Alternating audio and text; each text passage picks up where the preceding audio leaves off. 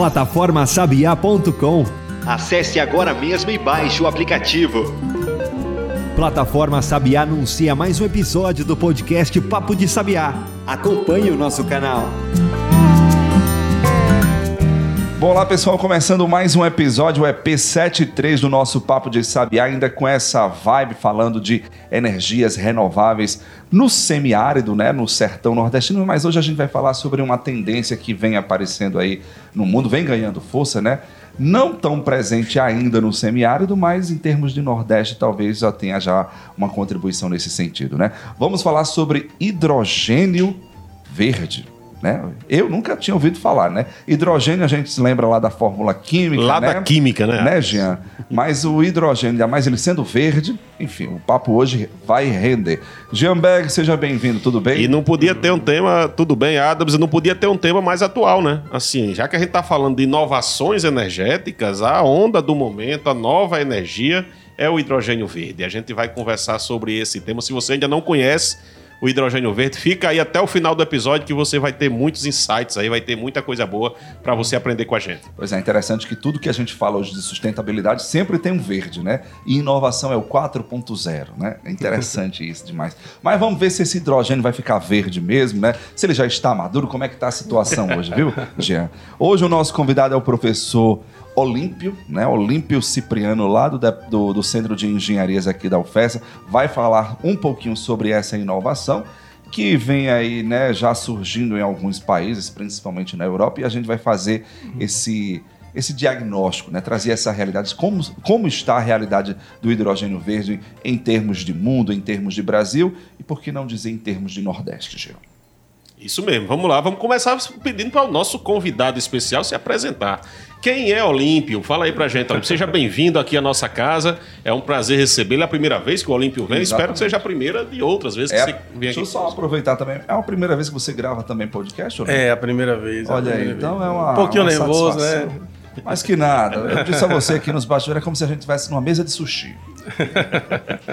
Mas me, me fala aí, quem é Olímpio? De onde é que você vem? Qual é a sua formação? Fala aí. Pronto, nós. eu sou, sou maranhense, venho de Imperatriz do Maranhão, nascido lá. E em 2000 e... Não, 1999, 2000, eu vim fazer o vestibular né, na UF, na, na Universidade Federal da Paraíba, O FPB. o FPB, e também fiz na, na, na UFPE, nas duas universidades, para engenharia elétrica, porque no meu estado o curso não era tão bom naquela época, né? Então eh, as referências de engenharia elétrica eram essas duas universidades do Nordeste. Então eu vim fazer, prestei vestibular, passei nas duas e acabei ficando em Campina Grande. E aí fiz meu curso lá, meu mestrado lá, né? Ah, e em seguida eu vim para Mossoró, para trabalhar aqui, né? Trabalhei numa empresa de engenharia por um ano em Natal e depois eu fiz o concurso para a UFESA. né? E aí, 2013 eu entrei e depois, dois anos depois, eu saí para fazer o doutorado. Eu fiz o doutorado eh, na UFC e, na verdade, foi um do- doutorado bilateral, vamos dizer assim, né? doutorado sanduíche. E eu tive o título da UFC e fui para a Alemanha, passei dois anos lá, né, na Alemanha, fazendo doutorado lá. E obtive o título também lá. Então, é um título da, da UFC e o título da, da Universidade de Kassel, que é a universidade onde eu, onde eu fiz o meu doutorado. É a dupla titulação, né? Que a gente Isso. chama. O título tá, já tá. Isso aí não precisa mais validar, não. viu? Já tá válido nos dois países. Exatamente. Assim é que é bom, Jean. Mas é isso. Fica a quantos quilômetros? Só uma curiosidade. Imperatriz de Mossoró fica com uns mil quilômetros de distância. 1.460 quilômetros. Eita, É longe, chão, viu? é chão, né? Porque, é, para quem não sabe, Imperatriz fica no lado oeste do Maranhão, né? Sendo que foi a cidade mais a oeste do estado, né? Ali quase já chegando no Tocantins, Exato. no Pará. né? Exato. Então é bacana, tá vendo? Eu sou bom em geografia. É, né? você, você tá. Olha, nos últimos de episódios, geografia, Adam, você cara. tá aí, um geógrafo, um, um historiador. Historiador, né? Tá totalmente. Como diz a gente diz no ditado, Adams também é cultura. Certeza. E história também, geografia também. Mas é isso. Professor, depois da sua apresentação, vamos falar sobre essa tendência aí. O que, que seria o hidrogênio verde, né? O hidrogênio, como eu disse no início do programa aqui do episódio, a gente conhece dentro lá da tabela periódica, o H, eu conheço também o hidrogênio, que é dentro da fórmula química, né, da água, Tá. que é o E tem tudo a H2O. ver. Exatamente, tem tudo a ver. Mas esse hidrogênio, ainda mais ele verde, professor. Que história é essa? Bom, a, a gente, antes de a gente falar do hidrogênio, né, é importante a gente entender por que está todo mundo falando de hidrogênio. Né? Qual é a razão de a gente estar falando, das pessoas estarem falando, de, de o mundo estar tá tentando ir nessa linha de produzir e, e, e, transformar essa matriz energética. Né? Bom, o que acontece é que ah, ah, o mundo ele veio, né, desde, desde, desde muito tempo atrás, a gente sempre usou ah, petróleo como fonte de energia. Né? Então, o petróleo a gente extrai ele da, da pedra, né? O, termo petróleo, óleo e petra, petra do, do, pedra. do latim, né? É. Então, óleo da pedra, né? Então a gente extrai o petróleo da, da, da pedra, enfim, do, do, do, dos depósitos né, que estão que presentes na, na, na crosta terrestre. Né? E a gente usa esse petróleo para tudo hoje. Né? Então, essa é, é, é, é, a matriz, a forma como a gente, como a gente produz energia, como a gente transporta, é com petróleo. Né? O petróleo começou a ser usado lá pelo século, lá, é, inicialmente era só querosene, usava petróleo para iluminação. E aí, lá pelos 1800, 1860, 1890, foi a criação dos dois motores, né? motor a gasolina e motor a diesel. Né? Então, com a criação desses dois motores, então o uso do petróleo é, aumentou bastante. Né? Ganhou uma outra importância, né? Isso. nível internacional isso, mundial. Isso, isso. Ganhou uma, uma, importância muito, muito grande, né? Então, hoje, a, a gente faz uso do petróleo e isso foi aumentando, tanto no setor de transporte, a gente depende muito do petróleo atualmente, né? A gente está vendo inicialmente agora alguns carros elétricos, alguns carros híbridos, mas essencialmente o setor todo de transportes é petróleo, né? Então, a gente pensar que, além do setor de transportes, a gente usa petróleo para produzir energia, né, com as usinas termoelétricas. Né. Ah, no Brasil tem, a gente tem o exemplo de, de, da EDP em Swap, né, ela usa, ela usa, na verdade ela usa carvão mineral, mas é um combustível fóssil, né. E a gente usa petróleo, né, para produzir muitas coisas. Eu tenho até uma lista aqui de, de, do que a gente produz com petróleo. A gente produz combustível, produz lubrificante, asfalto, plástico, eletrônicos, borracha sintética, tintas, corantes, adesivos, solventes, detergentes, explosivos, é produtos, uso, na verdade. produtos Até a, farmacêuticos. A maquiagem que a mulher usa, que o homem Exato. usa, também tem petróleo. Os cosméticos. A gente está comendo petróleo sem saber. Com certeza. Então, cosméticos, pasta de dente, sabonete e, muitas outras coisas, né? Até lente de contato tem, tem derivados de alguma forma de Olha. petróleo. Né? Então, a, o que que o mundo, o mundo, o mundo fez, né? O mundo trabalhou e, assim, por que que isso tudo, a gente tem essa dependência tão grande? Porque é muito fácil extrair. Você extrai e é uma fonte de energia e você leva ela para qualquer lugar. Então você extrai o petróleo, forma ele em, derivados, em, em, gasolina, em diesel, e você coloca ele no carro e leva. E você leva a sua energia junto com você de uma forma muito simples, né? E muito fácil. Tá? Então, essa dependência é muito clara e está em todos os setores da sociedade. Se você pegar, por exemplo, o, o, parte de petróleo do setor de transportes, nos Estados Unidos, para a gente ter uma ideia de quanto, qual, qual o tamanho dessa dependência, 88% do setor de transportes nos Estados Unidos é, é petróleo. No Brasil é, é semelhante. É, e olha que lá eles estão mais avançados na parte de, de eletrificação veicular, né? Então, é uma dependência muito grande. Se você for pensar, por exemplo, Adam, se você compra um produto ah, lá da Shein, né? E esse produto ele demora 20 dias para chegar. Por que, que ele demora 20 dias? Porque ele vem de navio. E ele vem de navio queimando milhares de litros de diesel e óleo, óleo, óleo pesado, né, utilizado na navegação. Se você vai para a Europa ou vai para qualquer outro lugar, você usa querosene de aviação, derivado do petróleo. Tudo é derivado do petróleo no, em termos de, de transporte, né? Então é uma dependência é uma dependência muito grande. Né? Então, olhando o setor de transportes, essa dependência, do setor de, de produção de energia, 63% da energia do mundo produzida com combustíveis fósseis. Petróleo, você une isso daí junto com gás natural carvão e ainda, carvão. Né? Exato. É interessante a gente fazer, voltando à questão do, do, da história, que eu tanto uhum. coloco aqui, Jean, o professor Olímpio falou aí perfeitamente essa questão do, do petróleo, Antes mesmo, quando a gente vai estudar a história, antes do Hum. petróleo, a gente tinha a incidência da lenha, né? Teve o período, do carvão, né? E isso ganhou uma proporção muito grande na época da Revolução Industrial, né? Quando as indústrias passaram, né, é, começaram a ter aquela necessidade de uma matriz energética, de fontes de energia para produzir os seus insumos, para produzir os seus materiais, e foi aí que a gente começou a acompanhar essa ascensão do petróleo, né? E ver que ele ainda tem essa, essa importância, essa representatividade muito grande dentro da, da economia global. Né? Você vê, por exemplo, que é um dos produtos assim que a qualquer momento né, tem as suas variações e isso causa impacto em termos de, de, de globo, né? de mundo. Né? Ou seja, se a, a Arábia Saudita, que hoje talvez seja o maior produtor de petróleo do mundo, é, sei lá, deixa de produzir alguns milhões de barris, né? Isso já causa uma instabilidade, já causa um alvoroço em termos de mundo para você ver, né? Como é importante, como esse mercado é muito é, volátil, dependente. Como o mundo né? é dependente Exatamente, né? né? Então mostra aí, só para fazer esse parênteses em relação a essa questão que o professor falou. Pronto, e, e, assim, qual que é o, qual o problema de a gente depender tanto do petróleo? né?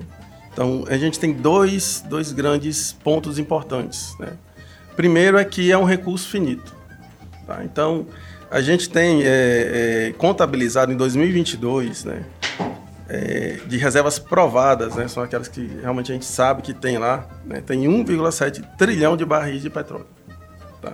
Você falou da Arábia Saudita, a Arábia Saudita, só ela tem 260 bilhões de barris de petróleo de reservas provadas.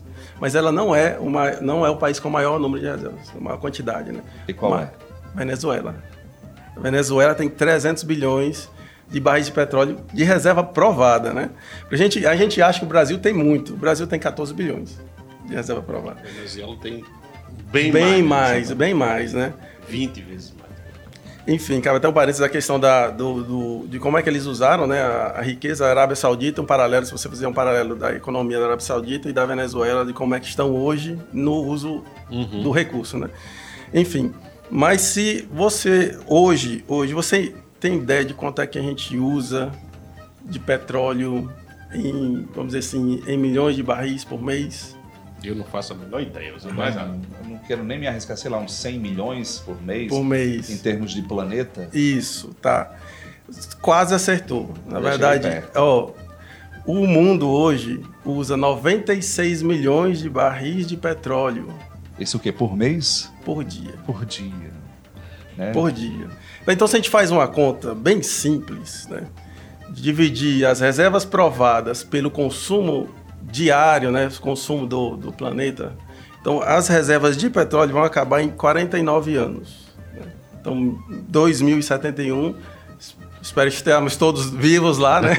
Ver Isso se isso. a gente continuar nesse ritmo de consumo. No né, ritmo de consumo. E na verdade, isso é um dado de. Isso é um dado da OPEP 2022. Tem um dado é, que projetava um aumento do consumo para 106 milhões de barris por dia. tá? Então, isso é claro, 47 anos, ah, estou dizendo que vai acabar o petróleo em 47 anos. Não, as reservas estão sempre sendo encontradas, novas reservas. E isso são. é, o Brasil, por exemplo, encontrou reservas recentemente né, no- nos campos aí do pré-sal e aumentou a base, né? Mas, de fato, vai acabar em algum momento. Não vai acabar em 47 anos, certeza, mas vai acabar em algum momento e não é tão longe. E a gente precisa se precaver, né? Estar preparado para essa mudança, Isso. vamos dizer assim, na matriz energética, Isso, professor? isso. Então, falando do petróleo, 49 anos, se a gente olhar gás natural, de 90 a 120 anos, olhando reserva de carvão, 150 anos, foram os números que eu encontrei numa pesquisa rápida aqui. tá? Então, esse é um primeiro problema. Tá? Então, a gente tem que mudar porque vai acabar. E o segundo, a parte ambiental? Exato. Né? A emissão de gases. Né? Então, quando a gente, a gente queima ah, os derivados, os combustíveis fósseis, então a gente tem emissão de gases de efeito estufa. E o que se notou, né, que a temperatura do globo está aumentando com a concentração de gases de efeito estufa na atmosfera. Tá? Os gases de efeito estufa, essencialmente, é, dióxido de carbono, metano, né? Então, esses gases eles absorvem muito mais calor na atmosfera do que os demais. E isso faz um aquecimento da, a- leva um aquecimento da, da atmosfera. E para eventos extremos do clima, né? Você vê, por Isso. exemplo, chuvas é, com muito mais força, muito mais é, é, correnteza, né? Secas mais extremas, né? A Europa, inclusive, está passando aí por uma onda de calor, né? Enfim, talvez seja a maior dos últimos 50 anos. no último dia 3 de julho, se não me falha a memória, é, o mundo registrou a temperatura mais alta da história. Exato. Né? Ou seja, né, o negócio não está de brincadeira, não. E dentro dessa vertente ambiental, Jean e professor Olímpio, está se formando uma ilha no Pacífico. Mas não é de outra coisa, não, é de lixo. Tem. Né? Você imagina, você que está ouvindo aí, o ser humano ele está literalmente construindo uma ilha. Ilha de lixo, de resíduos plásticos, de tudo, lá no Pacífico. Para você ter uma ideia, né? Como a, gente- a que a gente- nível nós estamos chegando. É como a gente está usando mal os recursos, né? A gente está usando mal e está tratando mal o, o planeta. Existe até uma pesquisa dizendo que daqui a pouco vai ter mais plástico do que peixe no oceano. Eu não duvido, não. Então, para resolver, ou pelo menos para tentar né, resolver esse Retardar esse problema, né? É, a, a quest... em 2015 os países assinaram o Acordo de Paris. né? Então, 195 países assinaram o Acordo de Paris, que são que, que determinam limites, né, para aumento da temperatura do globo. Então, os países assinaram esse acordo, ratifi- é, ratificaram em 2017 e cada país levou para suas assembleias legislativas o que, que de fato, né, vai ser uma vai ser a política interna do país, né? É, do- no Brasil, falando do Brasil em termos do que, que a gente está fazendo, né? No Brasil, desde 2009, a gente já tinha uma política, antes do Acordo de Paris, já tinha uma política nacional para mudanças climáticas. Né? Então, pensando assim, alguns anos antes do, do Acordo de Paris, a gente já tinha essa política, né? E aí, em 2019, tem um projeto de lei, né? Que ainda está tramitando em, acho que umas cinco ou seis comissões, né? Dentro ali do, da nossa Casa Legislativa, que atualiza essa lei, né? Com, esse, com esse, essa política nacional e estabelece as metas do que o Brasil vai, vai, é, vai perseguir, né? Então, uma meta que está nesse projeto de lei é zerar as emissões até 2050. Tá? Então isso está na meta do governo, mas só que isso daí não foi aprovado ainda, né? Então se a gente olhar por que, que o Brasil tem que seguir isso daí, só o Brasil é o quinto maior emiss, é, emissor mundial de, de, Gás. de gás de efeito estufa. Né? A gente contribui com 4%, né? E aí a grande parte disso, derrubada de florestas, Agropecuária. transporte, agropecuária e geração de energia. Né? Então, na- em termos de geração de energia, a gente fala, ah, mas a gente tem uma, uma matriz verde, Elétrica é- elétrica e tal. Mas nos últimos, no- nos últimos seis anos, a gente aumentou, só da matriz energética, 16% a emissão de carbono pelo uso de Termoelétricas? termoelétricas, né? Então aumentou bastante as emissões aí nesses últimos seis anos. Então a gente tem que voltar aos trilhos, né? E tentar voltar a reduzir isso daí. Tá? Então ah, uma, uma, uma, uma informação que, é, que, é, que eu queria que todo mundo entendesse, né? O que, que o petróleo é hoje? O que, que o gás natural é hoje? O que, que o carvão é hoje? Esses, esses, é, isso daí são fontes e são vetores de energia. Tá? Então, para a gente entender o hidrogênio, a gente tem que primeiro entender esse conceito aí. tá? Então, ele é fonte e ele é, ele é vetor. Então, quer dizer que eu extraio o petróleo, extraio o gás natural e o carvão e eu queimo isso. E faço isso energia. E a energia está lá. Energia que move o carro, que esquenta a casa, Exato. que A faz N coisas. Exato, a energia está lá. Então, eu posso simplesmente pegar o petróleo a gasolina, gasolina energia, eu coloco dentro do carro e eu levo ela para qualquer lugar e, e consumo ela. A energia solar. Então a gente tem a energia solar e radiação do sol, a gente a energia do vento. Então a gente tem essas energias, elas são, elas são disponíveis instantaneamente. certo? Se a gente não puder guardar isso, eu não posso fazer, eu só posso consumir naquela hora na- no montante que está sendo produzido. Por exemplo, se eu tenho um painel de 600, kW, 600 watts, eu posso ligar alguma coisa de 600 watts se ele estiver sob o sol. À noite já era. Exatamente. Desde que seja de dia, né? De noite não. Exato, exato. À noite já não tem. Então, o armazenamento de energia, que é um papel que esses combustíveis fósseis têm, é extremamente importante. tá? Porque a energia já está lá, a gente só extrair e, e utilizar. Tá? Então, onde é que entra aí o hidrogênio? Hidrogênio. Tá? Primeiro, o hidrogênio ele entra como um vetor de, de energia. É um vetor, quer dizer que a gente vai poder transportar energia usando ele. Tá? a gente não. O, o hidrogênio, para a gente ter uma noção, ele é o elemento mais comum do universo. Tá? Mas na Terra, ele está sempre em combinação, está sempre combinado com outra coisa. Tá? Então ele não. Você muito raramente encontra o hidrogênio como o, você encontra gás natural. Né? Tem o hidrogênio que é classificado como branco, é uma reserva de hidrogênio, mas é muito raro. Tá? Então, esse hidrogênio, ele, ele tem que ser. A gente, a gente vai mudar para utilizar o hidrogênio porque ele vai ser o nosso vetor de energia. Tá?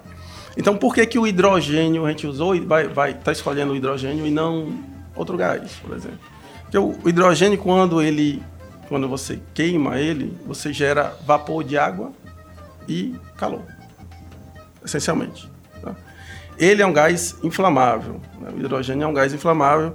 Ele é mais leve do que o ar e a queima dele é muito parecida com gás natural, com GLP.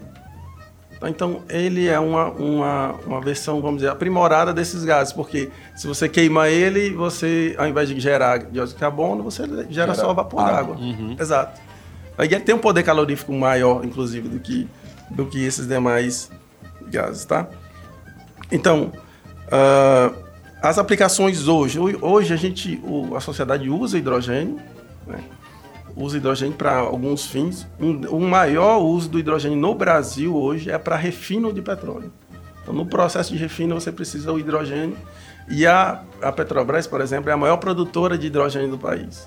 E ela gera esse hidrogênio a partir do, do, do gás natural. Então, ela faz perguntar isso. Onde é que a gente gera? Onde é que a gente extrai o hidrogênio da natureza, né? Isso, pronto. Então, a, a, gente, a gente tem vários tipos de hidrogênio. Tá? Eles são classificados com cores que dizem mais a, a origem, né? A origem ou a forma como ele é produzido, né? Então a gente pode começar com o que, é, como é que se gera hidrogênio hoje em dia. Hoje em dia, é, no, no o padrão, né, com combustíveis fósseis. A gente tem o hidrogênio preto, que é o hidrogênio produzido a partir do carvão. Tá? Tem o hidrogênio cinza, que é a reforma do gás natural, que é o que tem o maior, maior, vamos dizer assim, é o mais comum. Né? A gente também tem o hidrogênio musgo, reforma do, do biometano, né? que é, a partir, é obtido a partir da biomassa. Tem o hidrogênio azul, né? que é, é produzido a partir de combustíveis fósseis, mas acompanha a captura de carbono. Então, o que, que se faz? Você produz hidrogênio a partir do gás natural, mas você captura carbono. Então, em tese, em tese, o balanço seria zero. O, uhum. o depois que você. Você queima o gás natural, mas é, vira o, o, É, você retira o carbono do processo, né? Você captura ele e mantém ele de alguma outra forma. Só que do, o que tem, tem um estudo da, da Universidade de Stanford que mostra que o, em, em, ao invés de ser neutro, né, o, o, esse hidrogênio azul seria neutro, ele, ele só tem uma economia de 10 a 15% em termos de produção de, de, de, de, de emissão de, de carbono comparado com o hidrogênio cinza. Né? Então ele não é assim tão, tão, tão verde. Né? E a gente tem o hidrogênio verde. Tá? O que é o hidrogênio verde? O hidrogênio que ele é obtido a partir da água e de fontes de energias renováveis. Fontes de energias que não emitem uh, dióxido de carbono ou gases de efeito estufa na sua produção.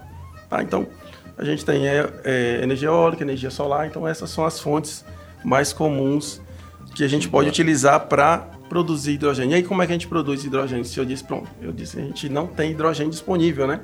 Então a gente produz a partir da água. A água H2O.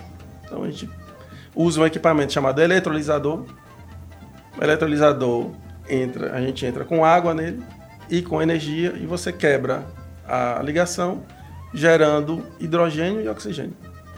Então, hidrogênio armazenado, oxigênio pode ser utilizado para outros fins.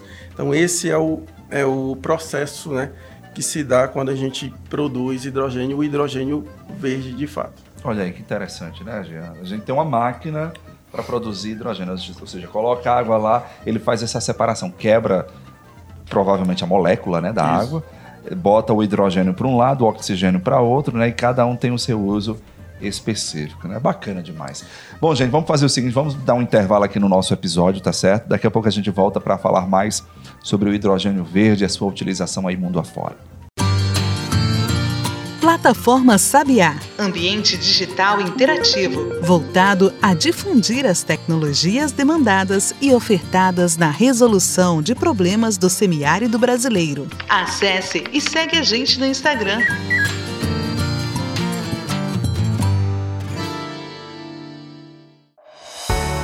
A plataforma Sabiá oferece banco de editais, de ideias e de pesquisadores. Tudo num só lugar. É só colocar a palavra no buscador do nosso site e verificar os resultados. Plataformasabiá.com. Vitrine tecnológica do semiárido brasileiro.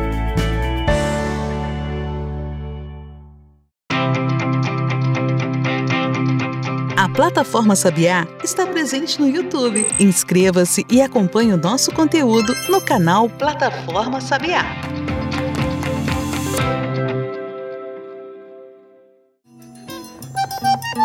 Só a plataforma Sabiá Dispõe de funcionalidades para inventores, para financiadores e para a sociedade. Acesse plataformasabiá.com. E veja qual serviço você deseja.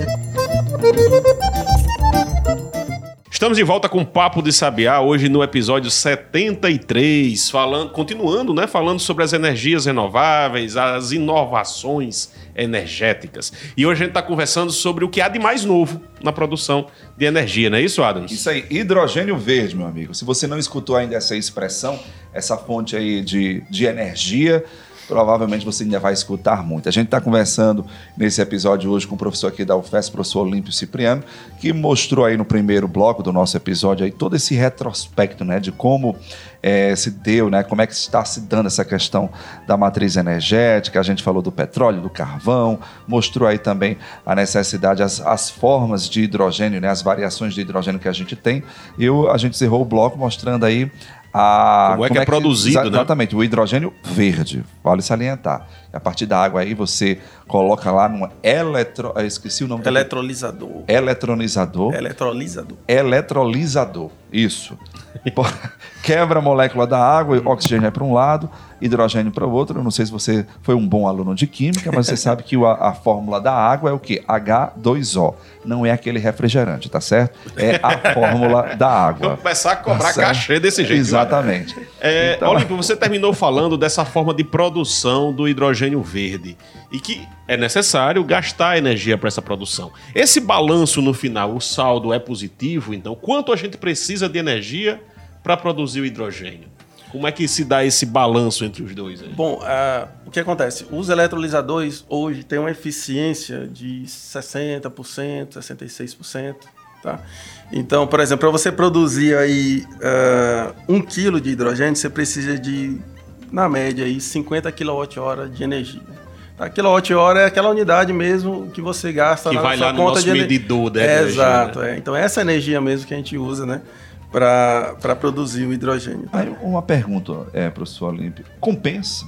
Porque assim, para produzir, gasta é, é, produzir energia, né? Ou, ou- ou a matéria-prima para produzir energia, gasta-se energia. Então eu pergunto, é compensador? Dá para compensar essa, vamos dizer assim, essa variação, essa, essa produção? Esse é o ponto de você necessitar de um, de um armazenador, de um vetor. Então a gente não tem. Qual outra alternativa seria, por exemplo, armazenar em baterias? Mas a gente não tem baterias. A tecnologia de baterias hoje não, não comporta armazenar muita energia. né? Energia no nível, na quantidade de energia que a gente precisa. Tá? Então, para o mundo. Então a gente tem que recorrer a um, ao, ao hidrogênio, a um vetor. É esse o vetor que a gente tem que recorrer para poder armazenar energia. Tá? Então, essa é a razão. O processo de, de a eficiência do, do processo hoje é de 66%, 60%, mas é um processo que, é claro, está avançando, as tecnologias estão avançando. A Siemens da, da Alemanha, ela tá, já tem, ela tem uma, uma tem, é, feito né, muitos muitos trabalhos com relação à à produção de eletrolisadores e de plantas, né? E eles estão chegando à eficiência já de 70%, reaproveitando o calor gerado né, no eletrolisador. Enfim, eles fazem um, tem um sistema completo para você aumentar a eficiência desse processo, né? Mas sim, é, é o caminho que se tem para você armazenar energia. E, a e lembra, a gente está substituindo o vetor. A gente está substituindo o petróleo, substituindo o gás natural, então a gente vai trocar isso daí por- pelo hidrogênio. E, e era muito fácil antes. Antes a gente estava fazendo, o- a humanidade fazia como se fosse pescando lá um, um, vamos dizer, é, pescando um peixe que já estava pronto. E agora não, agora A gente tem que produzir, né? Exato, a gente tem que pegar essa energia e armazenar nesse vetor, que é o vetor que, que é o mais, vamos dizer, mais apropriado aí para fazer esse transporte, né? Essa, essa, a, a grande vantagem já ficou clara que é o armazenamento. Então a gente vai ter uma perda aí, no melhor das hipóteses, de 30%, 40% da energia produzida, mas a vantagem, Adams, é que o, Você vai conseguir transportar o vento essa que tá. Lembra daquela história dele, né, de armazenar o vento? A gente vai Lembro. conseguir armazenar o vento com o hidrogênio verde, Verde. não é isso? Isso. E existem outras formas de, de- de- de também fazer esse armazenamento, além do hidrogênio. Há outros combustíveis importantes que a gente consegue fazer isso, fora o petróleo. Pronto, então, ah, para os amantes de carro, né, os amantes de carro que gostam de, de eh, causar combustão, enfim. ah, a gente está falando muito da eliminação né, do petróleo. E aí o cara pode estar pensando, cara, mas vai sumir, aí eu vou. A gente está vendo aqui, a gra- as grandes montadoras estão só fazendo carros eh, Elétricos. elétricos, né? Então aquele ronco de motor, enfim, aquilo ali su- em tese está tá em extinção, né? A gente tem ah, uma, uma, uma, vamos dizer, uma alternativa, né? A Porsche, a Porsche, Porsche mesmo, a fabricante de carros, ela inaugurou uma fábrica no Chile para produzir gasolina sintética. Tá? Gasolina, a mesma gasolina que a gente usa, né? Só que ela é produzida a partir do hidrogênio, de eletrolisadores e de ah, dióxido de carbono capturado da atmosfera. Então, captura o, o dióxido de carbono, faz a gasolina e depois emite de novo. Então, em tese, o balanço aí é, é zero, né? Então, esse é um, é, um, é um combustível alternativo. O outro é a amônia. Tá. O outro é a amônia. A amônia, ele, o hidrogênio, na verdade, ele tem um pequeno, algumas pequenas desvantagens com relação aos combustíveis líquidos, aos, a- ao que a gente está falando, o petróleo, né? A questão do, ele é um gás, tá? E ele é um gás que ele tem baixa densidade energética. Quer dizer que eu preciso de um volume muito grande para ter ah, uma energia comparável, né? com- Então, o volume necessário que ele ocupa é maior. Se você lembrar do ônibus espacial americano, o Endeavour, aqueles, outros, aqueles ônibus espaciais que tinham uma- um grande tanque vermelho abaixo deles. Eu acho que todo mundo deve lembrar dessa imagem. Né? Então, aquele tanque ali era grande daquele jeito, muito maior do que o ônibus, porque aquele ônibus era movido a hidrogênio. Então, ele era queima de hidrogênio. Queima de hidrogênio, naturalmente, junto com é, oxigênio e outros, outros elementos que, tinha, que tinham ali no combustível do foguete. Tá? Então, o hidrogênio ocupa muito espaço. Então, nessa perspectiva, já dá para perceber que os carros do futuro, o tanque vai ser bem maior do que o que a gente tem hoje, professor? Aí Seria, né? vai depender Seria. da eficiência, vai depender de vários outros, outros aspectos que a gente vai conseguindo é, melhorar na, na engenharia, né?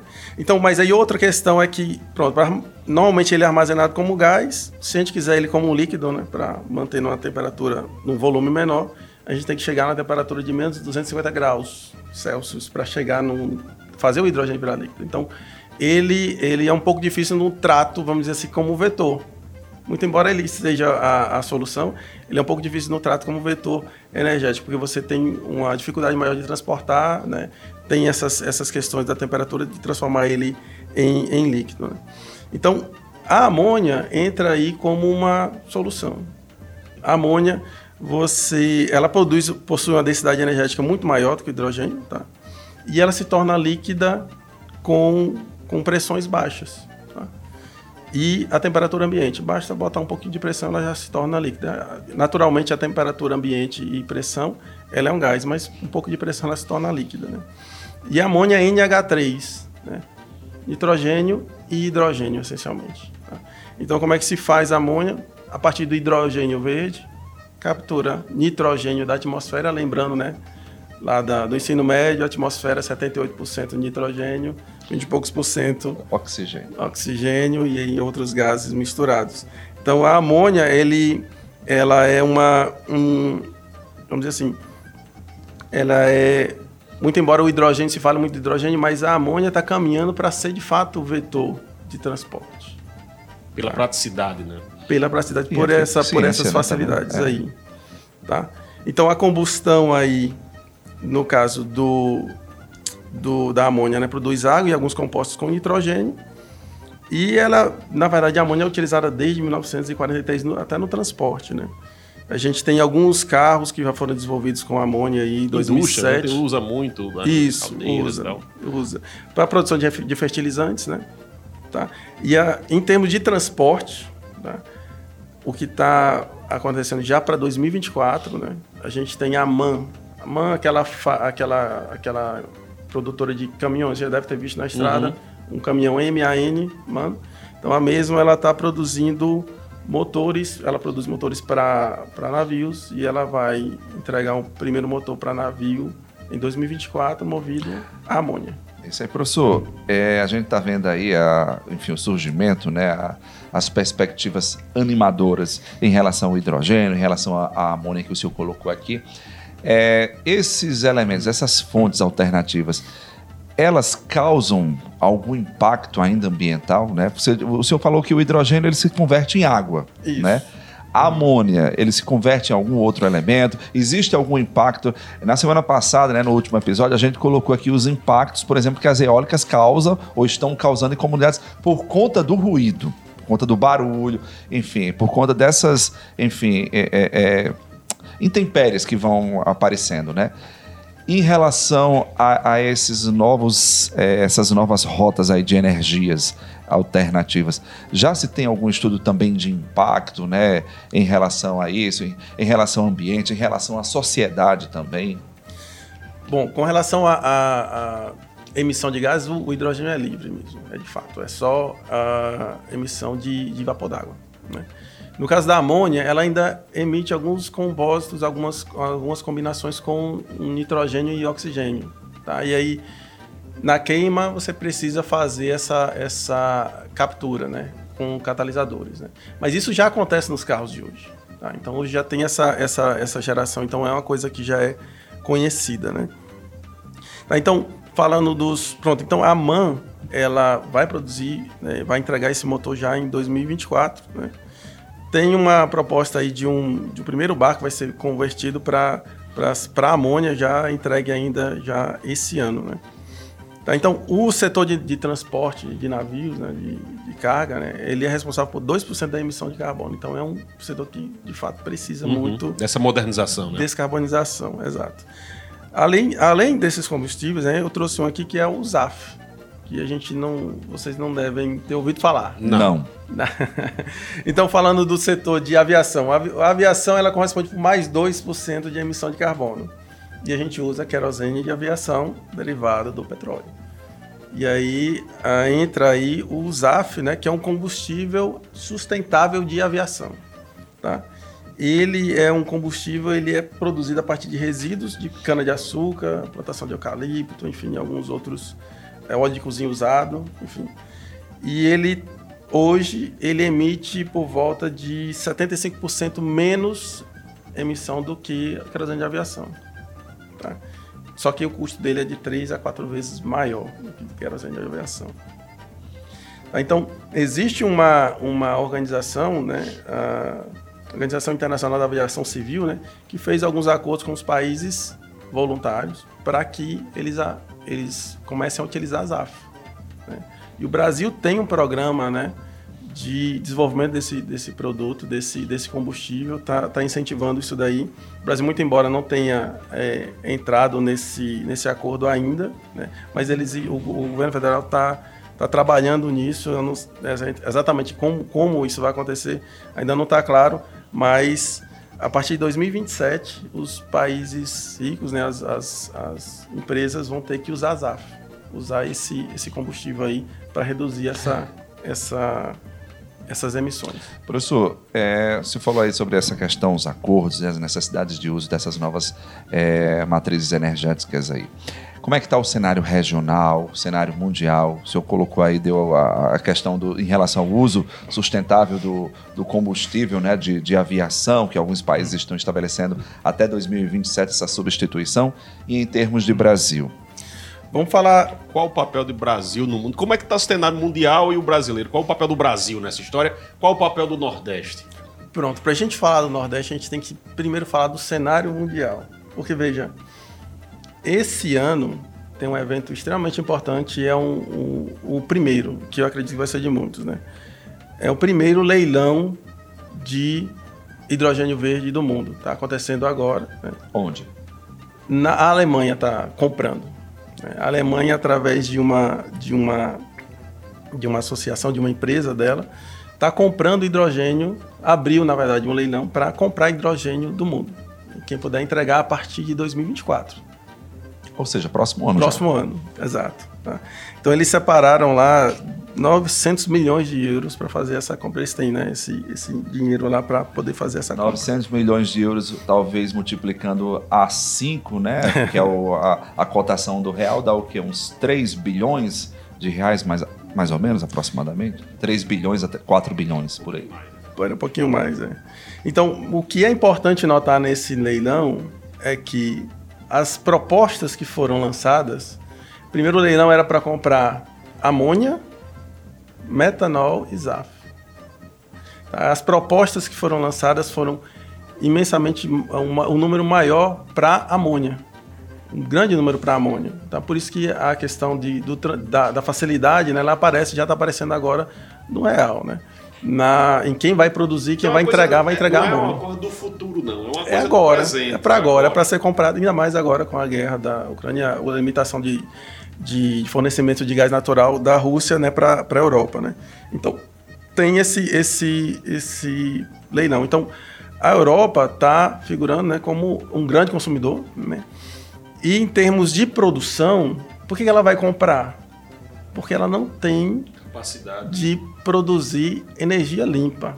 Tá? Não tem com tanta facilidade ou tão barato quanto Brasil, Chile e alguns outros países do hemisfério sul. A gente tem muito sol, a gente tem ah, uma facilidade muito grande de produzir também energia eólica. Né? Então, essa energia é a energia que deve ser utilizada para produzir o hidrogênio verde, a amônia verde, metanol verde, enfim. tá? Então, o grande ponto da, da- do grande gargalo para os países da Europa é esse. Então, o, o preço do hidrogênio vai ser certamente mais barato nessas regiões aqui para o sul, né, onde a gente tem essa, essa facilidade de produzir essa energia. Então o Brasil tem um grande potencial para ser um exportador mundial de energia. Isso, isso, exato. A gente, a gente, é, a gente, é, no- as, as propostas de fato para esse leilão não foram divulgadas, né? Eles ainda estão analisando, enfim, porque são uma série de documentos a gente não sabe se algum consórcio brasileiro entrou, né? Mas a, a, a tendência é que o, o Brasil entre nisso daí, né? E, se você for olhar em termos de produção, a gente não precisa ir longe, né? Falando do mercado nacional, né? A gente já tem ah, na Bahia, tá? Para 2023, produção de amônia verde, tá? Na Bahia aqui, 2023, produção de amônia verde, tá? É, a empresa é a Unigel, tá? Ela atua na produção de amônia e fertilizantes e ela vai produzir amônia já isso na, na Bahia. Os, os eletrolisadores eles vão importar da ThyssenKrupp da Itália. tá? E o, investimento previsto total do projeto todo, não só para esse ano, é de 1,5 bilhão de dólares, que é um pouquinho de dinheiro. sabe? A gente tá, do prego, né? a gente tá assistindo, professor, a impressão que dá é essa. Nós estamos aí vivenciando ou passando por um processo de transição, né? É, lá no, no- no século XIX, a gente viu a ascensão do petróleo, é, passou o século XX utilizando, vendo a consolidação do petróleo, né?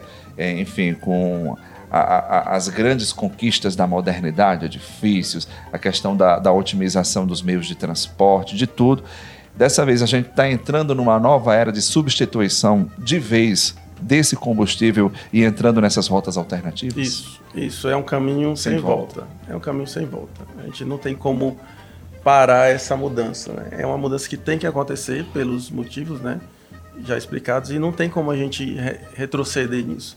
Se você olhar bem, se você olhar bem, em termos de, de avanço das outras áreas, vamos falar de medicina, 100 anos atrás.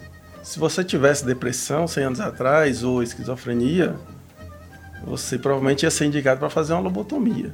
tá? Então, lobotomia, para quem não sabe, é aquele procedimento em que você é, danifica a estrutura do cérebro, né? É extremamente radical, né? Não é usado hoje naturalmente, né? Hoje você trata isso com medicamentos.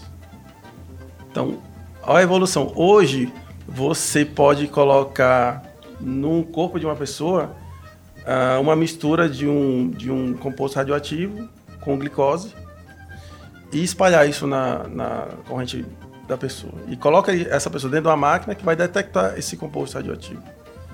E você consegue identificar onde é que a glicose está mais concentrada.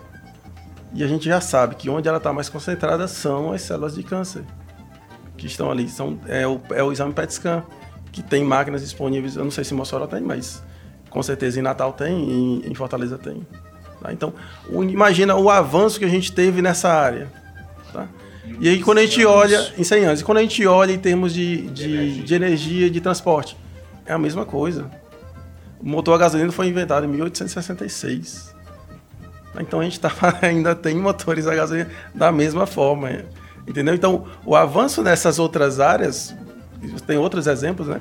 Mas ele, ele foi muito mais, mais notório, né? Em termos de, de telefonia, enfim.